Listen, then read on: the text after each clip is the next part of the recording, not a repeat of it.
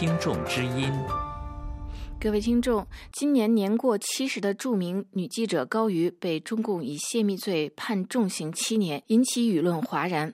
高瑜被重判，也在国际上引起了强烈的反应。那么，法网的网友评论又是如何呢？请听今天的听众之音节目。网友八千里针对高瑜被重判指出，泄露国家机密是一个幌子，扼杀记者和公民的言论自由才是独裁统治的实质所在。在盘点习近平出身与教育背景，他是红二代，陕北知青，满脑子是毛泽东思想和红色江山代代传的思想，这应该是他的性格的基因。大家知道，凡有所学，皆成性格。尽管习近平父亲在文革中受到毛的迫害，他却一连十次打入党申请，最后如愿以偿，成为党员。网友分析道：“那么，为何他的权力欲如此强呢？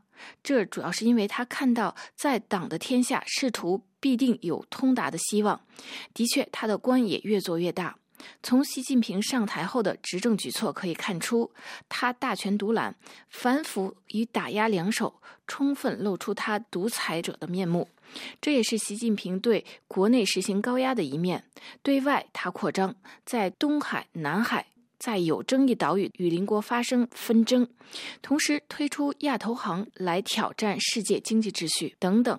这位网友呼吁，西方民主社会应该以高于事件为契机，向中国共产党和习近平发出更强烈的声浪。另外，网友王伯伯称赞高瑜，他写道：“高瑜是中国最敢言、正直无私的记者，富有气节。他的言谈话语都是忧国忧民、大义凛然，是现实中国黑暗中的一盏明灯。高瑜是位难得的国家栋梁。可惜的是，习近平上来就凶狠地对待知识分子，高瑜自然成了他们手下痛打的靶子。但是在全世界，高瑜享有更高的知名度。”习近平领导的政府只会受到更多的抨击。这位网友指出，中国关押政治犯的监狱会折磨死七十多岁的高瑜。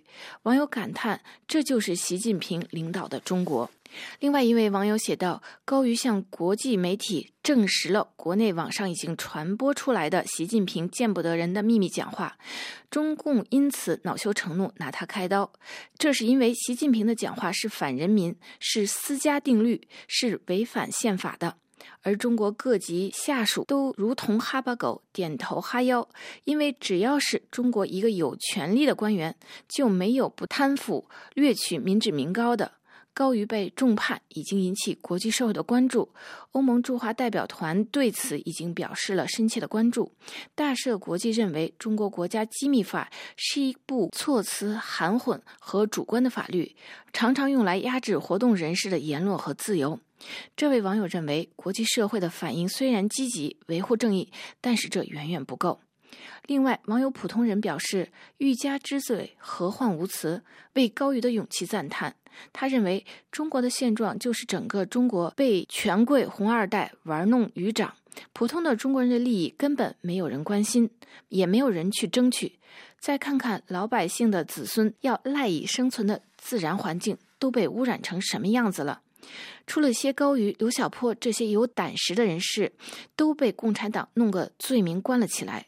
中国人就老老实实的给权贵们世世代代打工吧。那么高瑜被重判的真正理由是什么呢？一些分析人士认为，这主要是因为高瑜敢言，敢于对最高层的做法提出直言不讳的批评。也有人认为，高瑜案意味着当局恐怕公众讨论与普世价值有关的议题。各位听众。今天的听众知音节目由罗拉编辑播报，题目是法广网友评论高于被判罪事件。感谢各位的收听，也感谢苏菲亚的技术合作。我们在下次节目中再会。